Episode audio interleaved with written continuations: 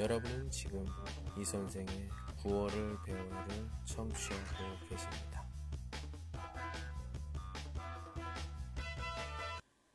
你好，我是李先生。正在你们听구어를배워요学习韩国语。好，开始。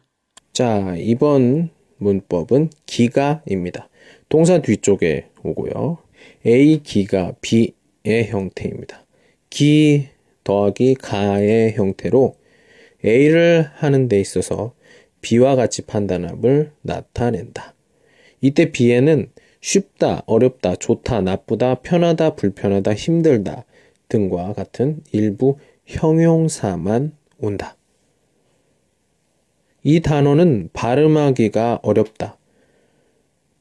내가 하려고 하는 것, 역시 이것도 비슷한 것 같아요. 아까 전에 했던 거랑. 내가 원하는 게 뭐예요? 발음하는 것. 그것에 대한 핑지와 평가가 나와 있네요. 발음하기가 어렵다. 이 단어는. 두 번째, 이 음식은 맵지 않아서 아이들이 먹기가 좋아요. 예, 아이들이 먹기, 아이들이 먹다. 요게, 음, 여기서 이 문장에서 주된 표현이죠. 예, 맵지 않아서 먹기가 어때요? 판단, 핑제약, 좋아요.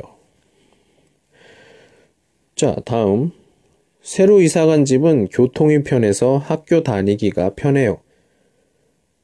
이사 간 집은 교통이 편해서 학교 다니기, 학교를 다니는 것. 이게 여기서의 중점이죠. 그것에 대한 나의 판단 편해요. 여기서 이 기가에서 가를 생략할 수도 있어요. 예를 들어서 다리를 다쳐서 걷기가 힘들다. 걷다. 힘들다 이렇게 돼 있어요. 그럼 그거를 가를 빼서 다리를 다쳐서 걷기 힘들다 이렇게 표현을 해도 됩니다. 자, 간단한 대화들 한 명이 이야기합니다.